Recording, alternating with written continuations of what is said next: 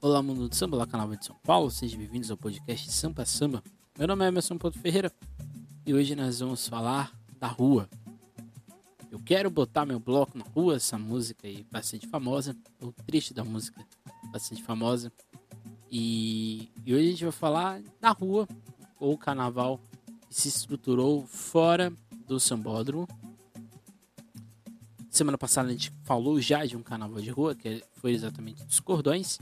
E hoje a gente vai falar dos blocos, principalmente, mas dos carnavais que aconteceram em outras, em outras áreas da cidade de São Paulo. Então, esse é, um, esse é o foco aqui hoje. Antes de mais nada, não deixe de seguir a SASP nas suas redes sociais, Instagram, Twitter, Facebook e assim por diante. Aqui no YouTube, se você estiver vendo pelo YouTube, não deixe de curtir esse vídeo, comentar caso você ache interessante e também de ser membro da SASP para contribuir com os nossos trabalhos e vamos se acelerar aí com o passar dos meses aí até o carnaval lá no final de fevereiro. Bem, vou começar aqui esse episódio falando de um trecho do talvez um dos principais cronistas que já existiram no mundo, no Brasil, que é exatamente João do Rio. E ele tem um livro chamado A Alma Encantadora das Ruas, em que ele diz o seguinte: Ó oh, sim, ruas têm alma. Há ruas honestas, ruas ambíguas, ruas sinistras, ruas nobres, delicadas, trágicas, depravadas, puras, infames. Ruas sem história, ruas tão velhas que bastam para contar a evolução de uma cidade inteira ruas guerreiras, revoltosas, medrosas, esplenéticas, snobs, ruas aristocráticas, ruas amorosas, ruas covardes, que ficam sem pingo de sangue, e aqui eu acrescento, ruas de carnaval. Por que é importante te falar é, da rua com um aspecto importante do carnaval de São Paulo? Porque eu acho que é muito simples, acho que é um erro talvez não só da academia, né, dos, no, dos, no, dos, poucos colegas que estudam Carnaval de São Paulo, mas também é um erro, ao meu ver, da mídia carnavalesca e também é um erro, fazendo aqui uma autocrítica. Também é um erro também da Liga, da Liga SP, da Prefeitura. Eu acho que o Carnaval, ele vai além do sambódromo. Embora exista, por exemplo, uma cultura carnavalesca em São Paulo que seja híbrida, né? Porque ainda não existem os blocos que cresceram ao passar dos, do, dos anos. Eu acho que a gente fica muito específico no carnaval de escola de samba e a gente esquece que existe o carnaval dos blocos especiais. São agremiações que elas existem, embora muitas delas talvez almejem ser uma escola de samba, mas o fato é que elas existem, muitos desses blocos só são blocos a, a vida inteira, não tem nenhum interesse de ser escola de samba. Eu acho que nós, enquanto pessoas que consomem e produzem carnaval, eu acho que nós deveríamos dar mais atenção aos blocos. Então, para chegar nos blocos carnavalescos e aos mega blocos que existem no carnaval é, paulistano, a gente vai falar do carnaval de rua, não só o carnaval de rua, mas principalmente a formação de carnavais que saíram do eixo da Tiradentes, da São João, do Anhangabaú. A cidade de São Paulo, desde 1855, ou seja, desde metade praticamente do século XIX, já existiam relatos de, de pequenas manifestações carnavalescas nas ruas da cidade. Boa parte dessas manifestações aconteciam no centro, era onde estava a, a grande população da cidade. E esses carnavais eram mais ou menos intrudos, em alguns casos, Zé Pereiras. Então, ou seja, não era um carnaval, se a gente pode, pode falar, gigantesco. Era um carnaval bastante específico. Não tinha uma musicalidade, era um carnaval mais de brincadeira, mais da algazarra, se assim podemos dizer. Então essa, essa cidade chamada São Paulo, até o início ali do, até o final do século XIX, não possuía um, um carnaval se assim podemos dizer, vistoso. Isso vai começar a mudar a partir ali dos anos de, dos primeiros anos do século XX, quando a gente vai ter organizações, né, principalmente da elite da cidade, no que a gente chama de curso, ou pequenas grandes sociedades. Essas sociedades eram sociedades que faziam, organizavam festas de alto luxo, na sua grande maioria, e esses carnavais aconteciam em salões. Se bem que aqui alguns, é, o Carnaval do Brás, por exemplo, ele acontecia, boa parte dele também em salão, mas também acontecia na rua. E em alguns casos a gente tinha os cursos, que eram carros enfeitados que as pessoas desfilavam. Mas quem tinha carro né, em São Paulo lá em 1910 era uma pequena parcela da população.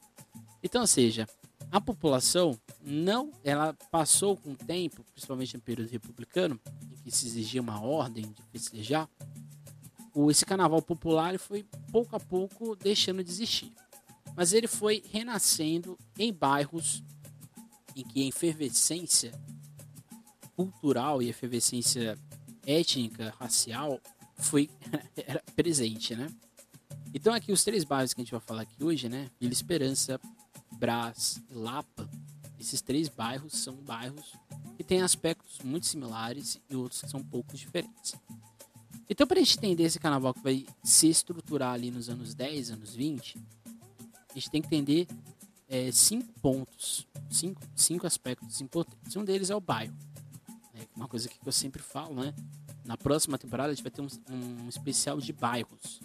Fica aí. Fica aí o aguardo, né? Próximo, próxima temporada a gente vai ter uma análise de bairro, bairro, zonas e zonas, mas não é aqui o caso, tá? O bairro é sempre importante para a gente entender a escola de samba. Porque o bairro a gente consegue entender quem são essas pessoas, o ritmo de trabalho que elas têm, qual é a dinâmica que elas convivem com a cidade. Nem todo grupo carnavalesco, hoje na atualidade, tem, a, tem uma ligação tão, tão forte o bairro. Existe, claramente existe, mas já não é como antigamente. Nesses, nesses bairros, né, na Lapa, no Brás e na Vila Esperança, a gente está tá enxergando, a gente tem uma, uma construção de bairro em que temos uma população de imigrante muito forte. E esses imigrantes, na sua grande maioria, são de italianos. Isso em uma escala um pouco menor, portugueses e espanhóis, mas a grande maioria são de italianos. Esses italianos passam a frequentar essa região, principalmente após o rio Tamanduateí. A gente está falando de Brás, a gente está falando de Moca e outras regiões. E também, principalmente aqui no Brás, é o primeiro bairro, o primeiro carnaval que a gente vai ver daqui a pouco, o gente tem uma consolidação de fábricas, grandes fábricas vão ser estruturadas ali. E assim, a gente vai ter nesse bairro, no caso do Brás, uma população operária grande e também uma população de imigrantes. O Brás também não era um bairro é, em que a, a, alta sociedade paulistana gostava de morar. É um bairro um pouco mais baixo. Dependendo da, da época do ano, tinha algumas inundações, ainda existem, né? Mas nessa época eram um pouco maiores. Já a Lapa, ela tem uma construção um pouco diferente. A Lapa, ela é, ela é um bairro que se inicia em uma São Paulo que ninguém queria morar nessa região, porque era um pouco afastada é, do centro. É uma região bastante acidentada em termos de de vai e vem, né? Um sobe e desce, né? Quem já foi para Lapa sabe que no seu interior um sobe e desce bastante feroz. Então, ou seja, não existia uma, uma ocupação muito grande. Isso vai passar a mudar quando? Novamente, aqui quando as fábricas passam a ocupar a região da Lapa e quando a linha férrea da São Paulo Railway chega na região, né, essa linha férrea vai se estender é, por boa parte da região de São Paulo e municípios vizinhos. Então, assim, a região da Lapa ela vai se constituir uma população é, não pobre, mas uma população que não tinha tanto recurso financeiro. Mas ao mesmo tempo a gente vai ter uma, uma, o início de uma população de classe média, porque eram esses trabalhadores, então eles eram assalariados. E também a gente vai ter a presença de grandes proprietários que vão ter grandes casas na região. E assim eles vão se, se consolidando no espaço é, do bairro. E assim a Lapa vai crescendo, vai crescendo, vai crescendo, sendo uma região de comércio que se estrutura a partir da linha férrea e que vai tendo uma mescla né, de, de habitantes. Até hoje, né, de certa forma. Embora hoje a Lapa seja uma região meio que também um pouco fantasmagórica, assim como é o Brás. Já a Vila Esperança, que a gente vai ter um outro carnaval, e aqui é um pouco mais popular, é também porque a, a formação da Zona Leste ela é um pouco mais heterogênea nesse sentido. A Zona Leste era uma região um pouco mais afastada, e o que vai integrar a região leste com a região central, novamente, são as estações de trem e a linha férrea. Mas além da linha férrea, a gente vai ter ali na Penha, no Tatuapé, na Vila Carrão, a gente vai ter exatamente uma consolidação, uma construção de grandes fábricas. As fábricas que estavam no Brás, na Moca já não dava mais para ficar ali, então elas vão andando até chegar numa parte um pouco mais ao leste do centro. E assim a gente vai ter a consolidação da Vila Esperança, que vai, além de ter imigrantes, vai ter uma população migrante, né, que vem do Brasil muito grande. Ficou meio redundante, né? Ante, ante, ante, né? Então, igual o samba da mangueira do ado, ado, ado. Pois bem, o que acontece é que o bairro, como vocês podem perceber, esses bairros que estão se consolidando, a gente vai ter esses carnavais grandes, de certa forma estruturados até a década de 60, esses carnavais são diferentes dos cordões de uma população, né, de, uma, de um grupo que tem um certo investimento. E uma, não um investimento de eles serem ricos, mas eles tinham posses, eles tinham condições de bancar o carnaval caso alguma coisa desse errado. E também está falando da construção, ou na consolidação de uma pequena burguesia, principalmente e especificamente na região da Lapa. E na Lapa, sim, a gente vai ter uma pequena burguesia de forma mais proeminente. É bom também esquecer, não, não esquecer do Carnaval da Água Branca, que era um carnaval bastante grande em São Paulo. Esses carnavais, tanto do Brás, quanto da Vila Esperança, quanto é, da Lapa, são, é, são carnavais, na sua grande maioria também familiares, muito semelhante ao cordão. Só que diferente do cordão, lá no Vai Vai, no Fio de Ouro, no Camisa Verde, existia de certa forma uma organização familiar, mas a rede de solidariedade ela, ela era um pouco mais ampla. Também por serem grupos, na sua grande maioria, também racializados, então está falando aqui nos cordões de grupos de uma população preta da cidade de São Paulo, enquanto que nesses carnavais da Lapa, do Brás e da Vila Esperança um pouco menos, mas do, da Lapa e do Brás está falando de um carnaval quase que todo branco. Já na Vila Esperança, a gente já tem uma. É, isso já é mais heterogêneo, isso é um pouco mais amplo, não é tão específico é, de um grupo social. E também é sempre bom pontuar que esses três carnavais eles não tinham uma musicalidade específica diferente do cordão, né, que se estrutura primeiramente ali num, num samba um pouco marcheado e depois ele vai se tornar o samba que a gente conhece hoje, né, ou que, o que se diz ser o samba da época, né. Então esse, esses grupos carnavalescos eles não tinham necessariamente uma preocupação musical, a preocupação deles era estética. Acho que isso é um, é um ponto muito importante, porque aí o Carnaval da Vila Esperança também entra o Brás, a Lapa e a Vila Esperança tinham grandes carnavais, mas esses carnavais, na sua grande maioria, eram de grandes alegorias e eram carnavais artesanais. E quem produzia era, vamos dizer assim, os, os seus habitantes. Resumindo, esse carnaval é um carnaval do bairrismo, esse bairrismo tão peculiar da cidade de São Paulo, né? uma coisa assim é, que só nós temos, eu acho que de forma muito mais assim, proeminente. Eu não conheço nenhum carnaval no Brasil que seja tão bairrista quanto o carnaval de São Paulo. E eu não tô aqui criticando, não. Eu acho isso uma coisa bastante peculiar nossa. Eu nunca vi, gente. É, é, uma, é uma briga interna, saudável entre bairros, que é uma coisa bastante, bastante curiosa.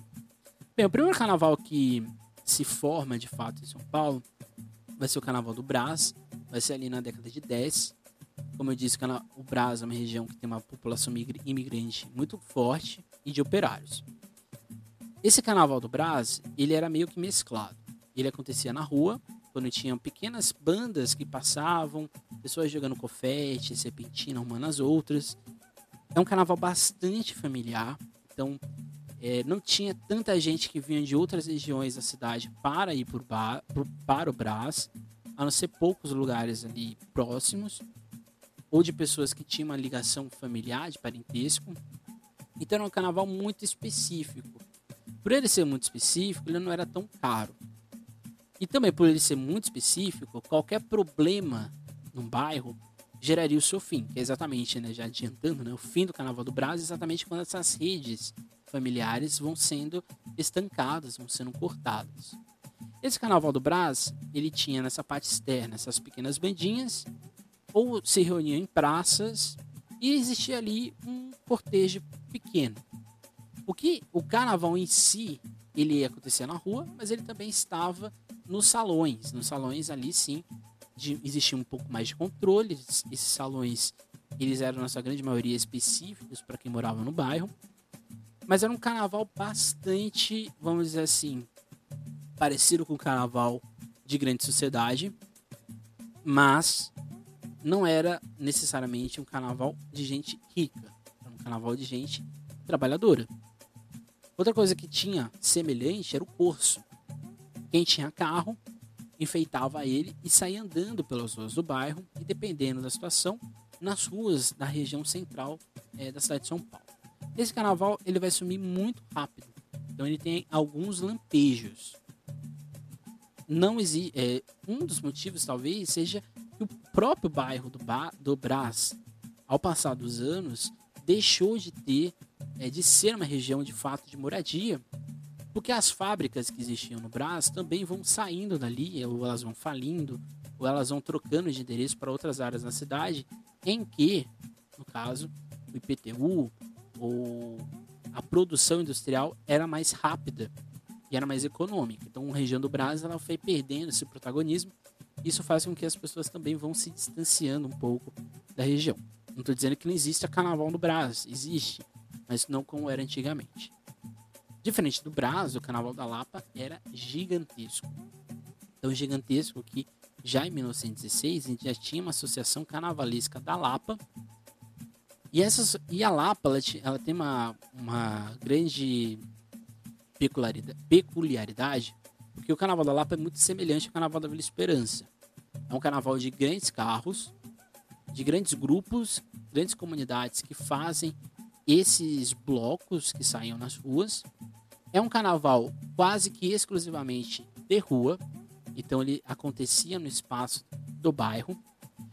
E era um carnaval que atraía muita gente da cidade. Então, diferente do carnaval do Brás, que ele era quase que específico do Brás, o carnaval da Lapa ele atraía muita gente. Então, se você tem talvez algum avô, alguma avó, mãe ou pai que tem ali beirando ali os seus 60 anos, se você perguntar para ele como era o carnaval do Brás, da Lapa, quer dizer, talvez ele tenha alguma memória, talvez ele tenha é, participado. Era um carnaval grandioso, era um carnaval financiado pelo bairro. Então, por ser um bairro bastante efervescente economicamente, e até hoje a Lapa é um bairro bastante efervescente, nesse sentido comercial e econômico, isso fez com que esse carnaval se estruturasse muito forte. Então ele não precisou necessariamente de recurso econômico, por exemplo, da prefeitura. A prefeitura quase que não, não existe aqui nesse carnaval que a gente está falando aqui. Então esse carnaval da Lapa ele vai crescendo com o tempo.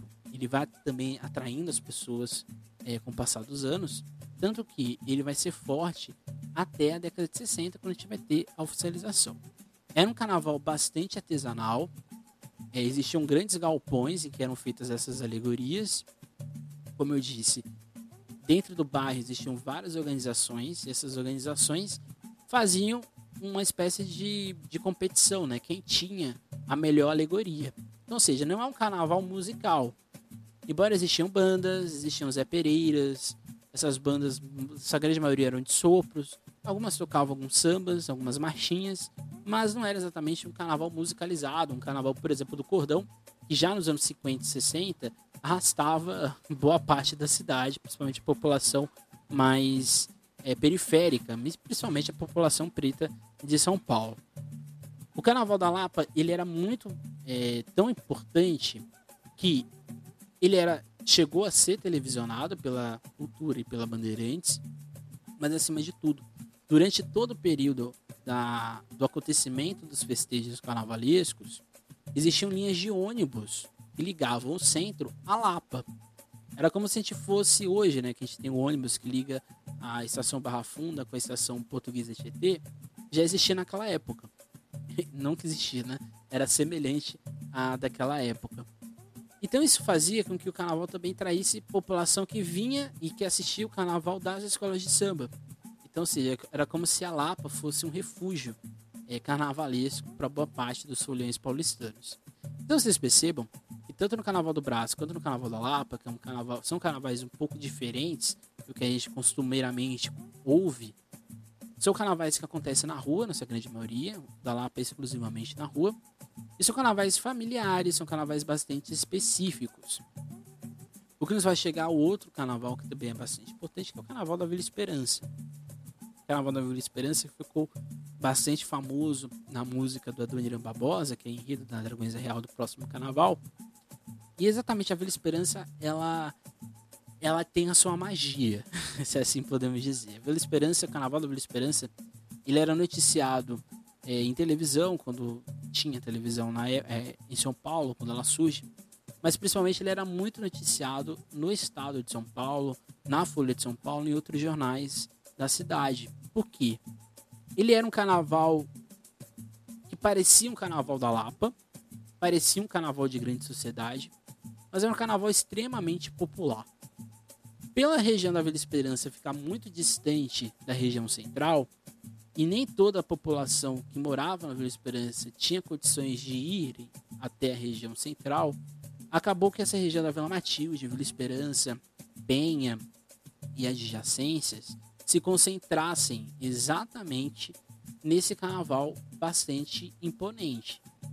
É um carnaval também que aqui é um pouco diferente, né? Não era exatamente as mesmas cifras é, econômicas que a gente tem do Carnaval da Lapa, mas ele era financiado boa parte pela pela região, pelos comerciantes da região.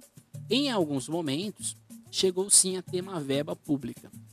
Alguns números são bastante assim é, impressionantes. Aqui é o número da festa em, de 1980, que diz que existia, no caso, nos 50 anos da festa da Vila Esperança, 250 mil pessoas é, envolvidas eram esperadas para acompanhar todos os cortejos, 14 blocos e quatro escolas de samba da região que vão desfilar, que desfilaram, num percurso de 2.500 metros, né?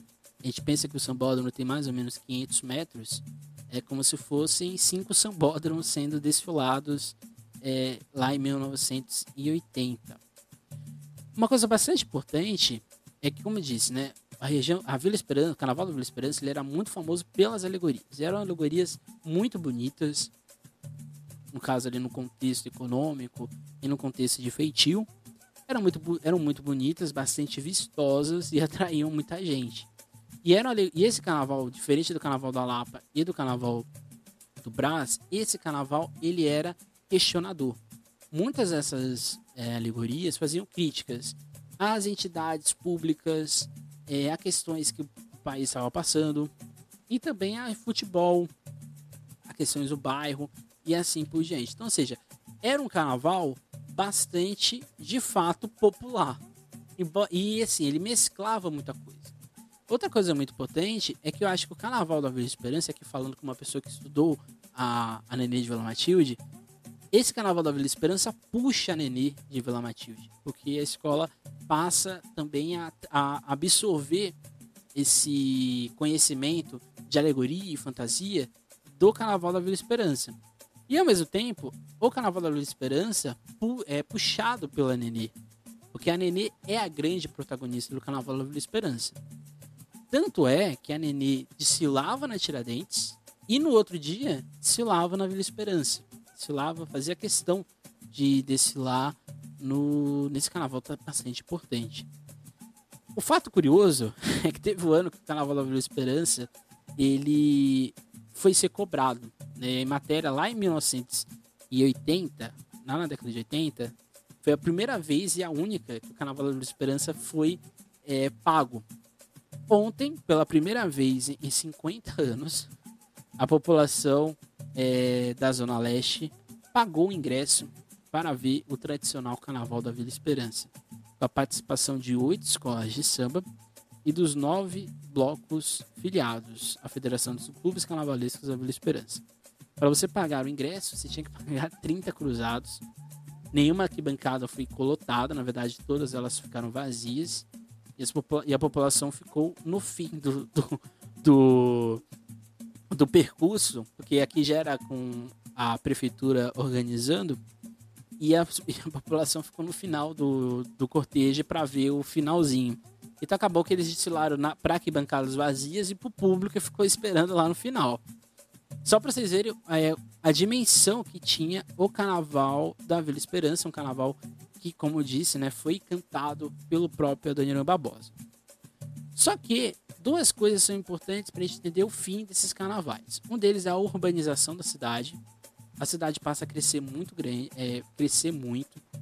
Isso vai fazendo com que as pessoas que moravam nesses bairros passem a não ter mais condições de morar ali. Então muitas delas são afastadas dessa região e vão para outros lugares que elas têm condições de, de pagar um pouco mais barato. Outra coisa também dentro desse, dessa questão de urbanização é que muitas dessas regiões vão sendo modificadas dentro do, da sua estrutura vão surgindo pontes, vão surgindo avenidas. E algumas dessas ruas, algumas desses, dessas, desses lugares em que eram feitos esses carnavais, deixam de, de existir, né? E talvez o mais importante disso tudo é exatamente a oficialização, né? Parece que eu sou repetitivo, né? De, a gente tá no episódio 63, né? E quase todo episódio eu falo da maldita da oficialização, né? Quem me ouve acha que eu odeio isso, mas gente, não, não odeio não, tá? é que a oficialização de fato acabou com esse carnaval fora do eixo do sambódromo, fora do eixo das escolas de samba. Por quê? Qual era a, a, o escape? Qual era a válvula de escape para esses, esses carnavais?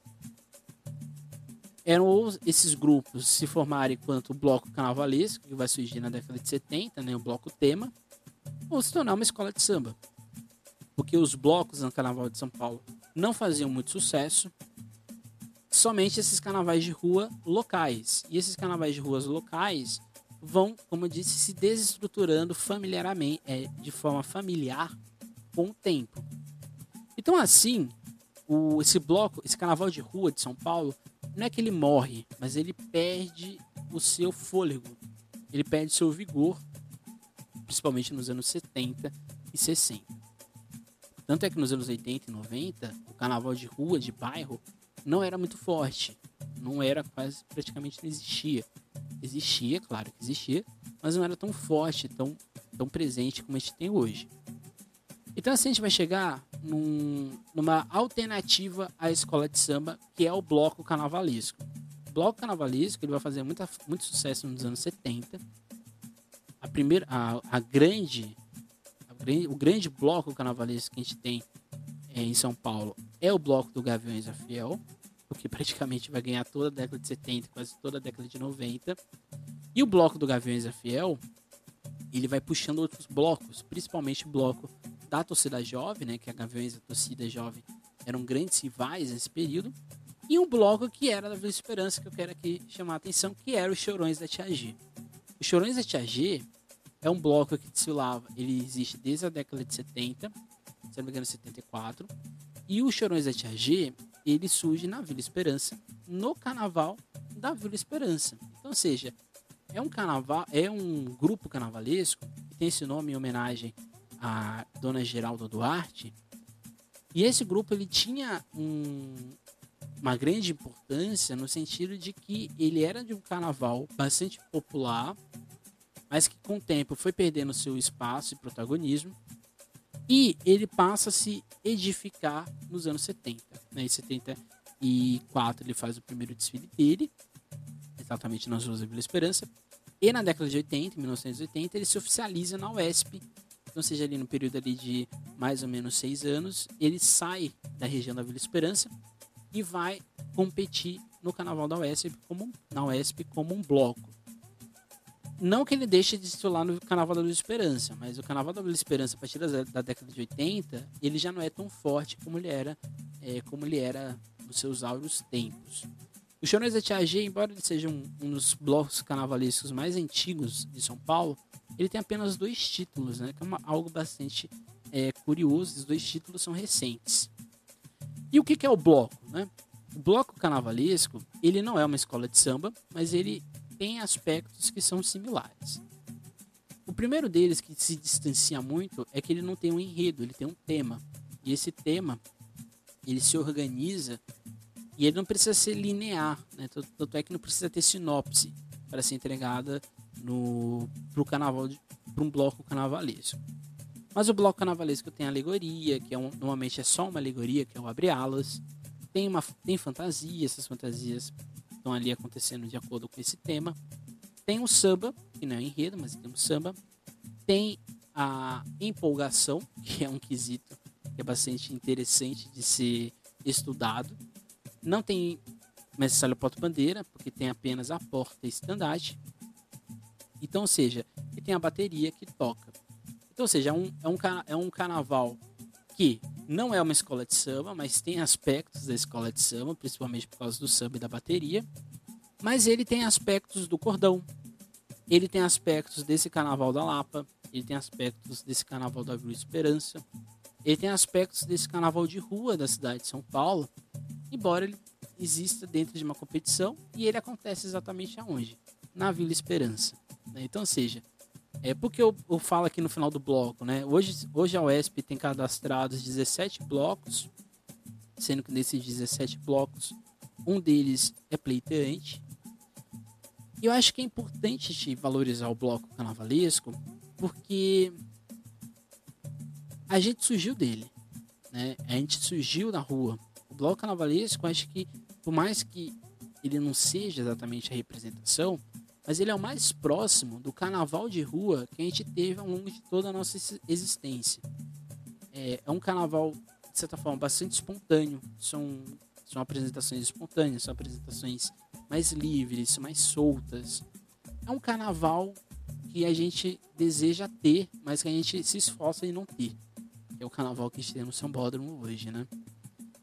E acho que assim, né? O carnaval de bloco carnavalesco tem que ser exaltado, tem que ser aí, portanto, mais noticiado. Mais para frente a gente vai ter é, é, episódios específicos dos blocos carnavalescos, então fique aí atento.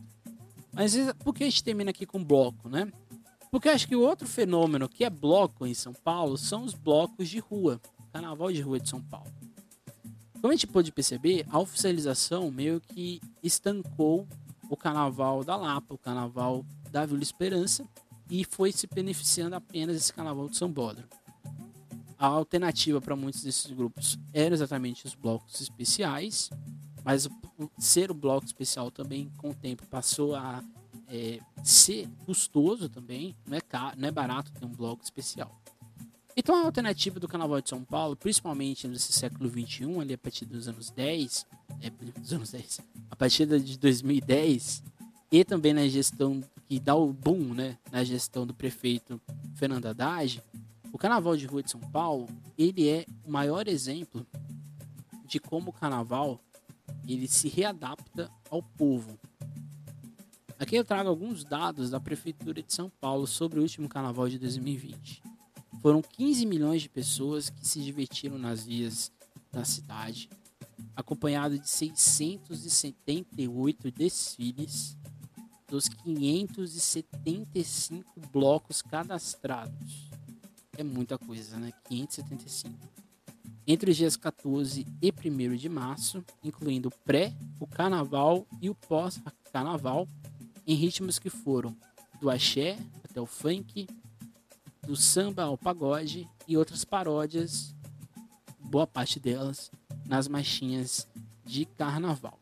O público de 2020 superou em um milhão o público estimado de 2019.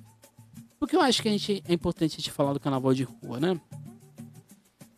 O carnaval de rua ele tem uma particularidade em São Paulo, assim como tem no Rio de Janeiro, mas acho que em São Paulo isso é muito visível, não só em São Paulo, mas também em Belo Horizonte. É um carnaval jovem, é um carnaval de pessoas que estão ali transitando ali entre os 18, 20, 30 anos. É um carnaval jovem. É o carnaval de uma população que já que nasceu e cresceu numa realidade que o carnaval de escola de samba passava por uma crise muito grande, em São Paulo principalmente. Essa crise não era econômica, essa crise era de identidade. O carnaval de, escola de samba passa a perder público. E não público mais ali acima dos 40 anos. É um público jovem. O jovem em São Paulo não se interessa tanto pela escola de samba. A gente pode aqui ter vários culpados e aqui não é meu objetivo achar o culpado. Mas eu acho que quando o carnaval de rua cresce, se estrutura, se financia, ele dá um recado para a escola de samba. Ou deveria dar, dar e as escolas deveriam entender esse recado. Qual é esse recado? Espontaneidade. É um recado de não é só o organizacional, não é só o luxo, não é só as cifras que se movimentam que é interessante. Não tem como fazer carnaval se a pessoa não está confortável em ser parte do carnaval. Porque quando a gente tira o desejo de fazer parte do carnaval, a gente tira o aspecto principal da escola de samba, que é o ser protagonista. Estou falando que as escolas de samba tiram as pessoas do seu protagonismo. Mas eu acho que o folião de uma escola de samba hoje ele é apenas uma parte. E uma parte bastante deixada de lado do, do desfile como um todo. Eu acho que é o tempo das escolas de samba ocuparem as ruas. Porque se a gente nasceu, e aqui já encerrando, né? No episódio passado a gente viu do cordão. Aqui a gente tá falando desses carnavais de rua. A gente nasceu na rua. A gente se. A gente cresceu na rua. A gente se estruturou na rua e a gente ficou conhecido porque a gente saía nas ruas. Acho que é o momento das escolas de samba ocuparem as ruas dos seus bairros. E não é ocupar fazendo ensaio. É ocupar mesmo. Porque se a gente de fato acredita que a escola de samba é um elemento cultural da cidade de São Paulo, do Brasil, eu acho que a gente, como elemento cultural, tem que começar novamente a ocupar a rua, ocupar o bairro, trazer as pessoas do bairro novamente a, a terem paixão de desfilar pela escola de samba e não só o desejo de ganhar o título e voltar no sábado das campeãs. Não é isso. É ter esse tesão de desfilar. É ter o prazer de sair de casa igual a pessoa que sai de casa para ir pro bloquinho lá na, na Faria Lima. Ah, mas lá não é escola de samba, lá não é carnaval, lá é zoeira, lá é bebida. Ok, pode até ser, mas boa parte das pessoas que estão ali, a grande maioria, estão ali porque ali elas se sentem livres. Acho que o carnaval de escola de samba tem muito a aprender nesse aspecto com o carnaval de rua de São Paulo. O carnaval de rua se rejuvenesceu, ele cresceu porque ele fez do folião o seu protagonista. Tá na hora da gente, como escola de samba, voltar a dar o protagonismo ao folião. Ele tem que ser o protagonista. Fazer do bairro, da rua, um novo espaço de atuação das escolas de samba para além do sambódromo. Isso é essencial. Então esse foi o nosso episódio de hoje. Um pouco polêmico aqui no final, né? Mas a gente sempre dá uma polêmica aqui no final. Então é sempre bom ver até o final, porque vai ter, vai ter sempre uma surpresa. Não deixe de seguir a SASP nas suas redes sociais, Instagram, Twitter, Facebook. Aqui no YouTube não deixe de curtir esse vídeo, comentar caso você achou que alguma coisa aqui foi dita de forma errônea. Ou, se você concordou, também pode escrever aqui. Não deixe de ser membro da SASP. Não deixe de curtir, é, de ser... É, não deixe de tocar o sino de notificações e seguir a SASP aqui no YouTube. Eu quase que gaguejei agora no final, porque a gente fala isso tanto, de tantas formas, quando a gente muda a ordem, a gente fica meio perdido. Então é isso, gente. Até mais, até uma próxima. Nunca esqueçam e nunca deixem de sambar.